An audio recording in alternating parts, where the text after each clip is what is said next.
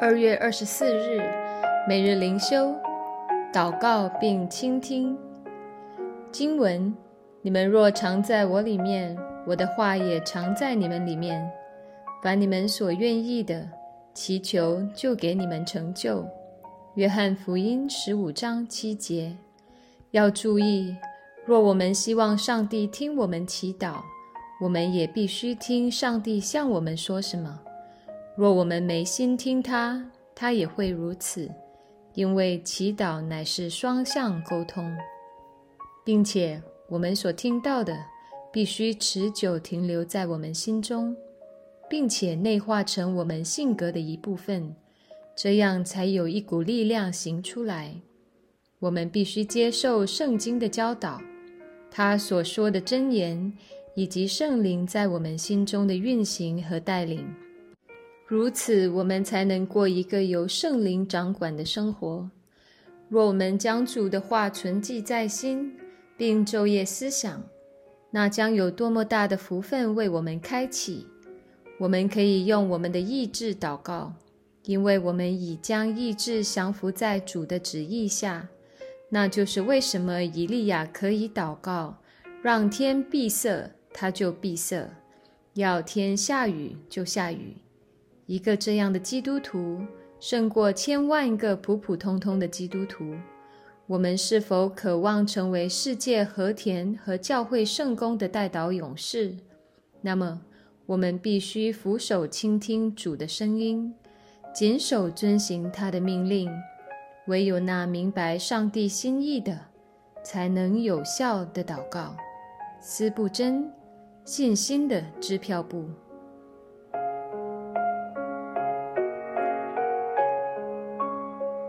每日读经，耶利米书三十六章，只是他们不听。耶利米书三十四到三十五章中，除了凸显犹大百姓的不忠，经文中还隐藏着另外一个重要主题，就是上帝的话语在犹大百姓中被玷污和抛弃。这个主题在耶利米书三十六章中得到延续。三十六章记载的仍然是约雅敬年间的历史。耶利米在西底家年间插入对于前朝约雅敬的记载，为要呈现出一个完整的历史画面，使读者明白犹大王朝对于上帝话语的抛弃和蔑视，并非一日之寒。约雅敬作王第四年，即公元前六百零五年。发生了埃及法老尼哥打败约西亚王的关键一战。从此以后，犹大成为了埃及的附庸国。约雅敬之所以能够继承王位，是因为埃及人掳去了他的哥哥约哈斯。耶利米在当时已经服侍了二十三年。上帝吩咐他把从上帝所领受的预言都写下来，让后世的人可以阅读。这也是耶利米书下半部分的主题，其中四十五章之前的内容侧重于以色列和犹大，四十五到五十一章的重点则放在了近东地区其他国家。圣经是上帝末世人类作者写下的，新约作者在提摩太后书三章十六节和彼得后书一章二十到二十一节。都对此进行了描述。这个过程超乎人类理性的理解，因为上帝的工作是奇妙的。我们不能够通过理性的思维去思考耶利米在当时如何领受上帝的命令。但作为受造物，基于我们对我们创造主的信心，我们应该相信上帝有能力通过他大能的保守和引领。让耶利米写下他所希望耶利米写下的话语，并且保存这些话语，直到今日被后世的人类读者阅读、理解，并且因这理解而敬拜上帝。我们相信上帝的大能必将保守这一切的发生，哪怕在这漫漫历史长河中，有许多悖逆的罪人试图消灭上帝的话语。比如三十六章中的约雅敬王，在第三十六章中，我们看见耶利米的助手巴路对上帝话语的敬畏和忠心。第八节说，他就照耶利米一切所吩咐的去行，在耶和华殿中从书上念耶和华的话，观察不同人对上帝话语的反应，有时是十分耐人寻味的。关于上帝预言的书卷，一共被宣读了三次。第一次是三十六章十节所记载的，在圣殿里面，其中有一个名叫米该亚的人听得十分认真。他是沙番的孙子，而沙番就是曾经在圣殿中重新发现律法书的人。那段经文记载在列王记下二十二章。爷爷和古老的圣言之间有如此特别的联系。作为孙子的米盖亚，如今显然继承了爷爷的热心。米盖亚听见这些话，就告诉首领，然后邀请八路去向首领再次宣读经卷上的话。这也就是第二次宣读。这次宣读记载在三十六章十一到十九节。当首领们听完这些话语，内心十分惊恐，面面相觑。因为如果这些话语是真实的，那么他们的国家正在一场巨大灾难的进程中，无法避免。他们的反应和米盖亚有些不同。他们一边让巴路和耶利米赶紧躲藏起来，然后一边向王报告。第三次宣读是在约雅敬王面前，这次宣读的人是尤底。结果还没等尤底念完。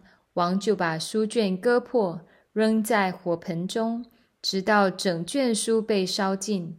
经文说，王并不惧怕，甚至企图捉拿巴路和耶利米。这件事过后，上帝吩咐耶利米另外再写一卷交给巴路。这一次，书卷得以保存。书卷中添加了一些新的话语，是特别和约雅敬有关的。耶和华说。我已经向犹大国宣告了我的心意，只是他们不听。今天读经反思的标题也取自这里。什么是听？什么是不听？显然，当一个声音发出的时候，任何一个听力正常的人不可能听不见。一个正常人不可能在肉体层面听不见一个声音，除非遮住自己的耳朵。然而，在不确定那个声音或是声音中所承载的信息是不是对自己有利之前，我们通常不会遮住自己的耳朵，而会想要尝试听看看。然而，这就是上帝创造的奇妙所在。除了听觉器官耳朵，我们还有另外一副耳朵长在我们的心里。其实，当我们外在的耳朵听见某个信息之后，那个信息会在一瞬间进入我们的心中，无论我们喜不喜欢那个信息。也就是说，就算一个人不喜欢他所听见的信息，选择把心中的耳朵遮起来，其实也于事无补，因为信息早已进入到他的心中，否则他不会在判断之后选择拒绝。约雅敬听到了审判的话语，赶快制止，并且焚烧书卷，来得及吗？来不及，因为话语已经进入他心中了。上帝创造了这样一套机制，同时在我们的心中放入良心，使我们在上帝的审判面前哑口无言。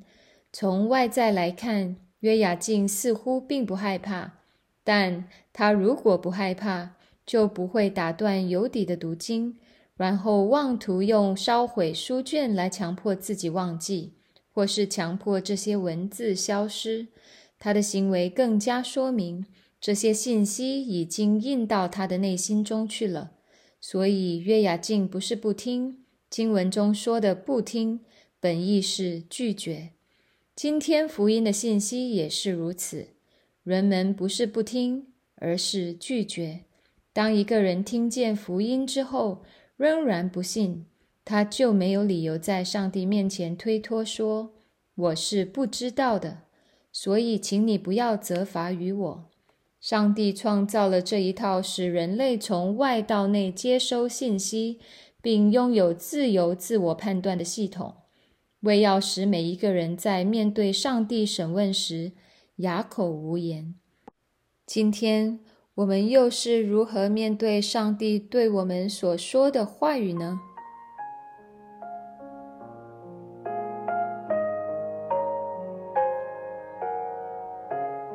反思与祷告。第一，如果你已经是一位基督徒，你是否仍然在生命中试图拒绝那些你明明知道是从上帝而来，但是因为与你自己内心的欲望不符，就决定硬着心抵挡上帝的话语和引导，亦或是圣灵的感动？你觉得从这个角度而言，我们和约雅敬是否有相似的地方？我们应该如何在这种抵挡中悔改？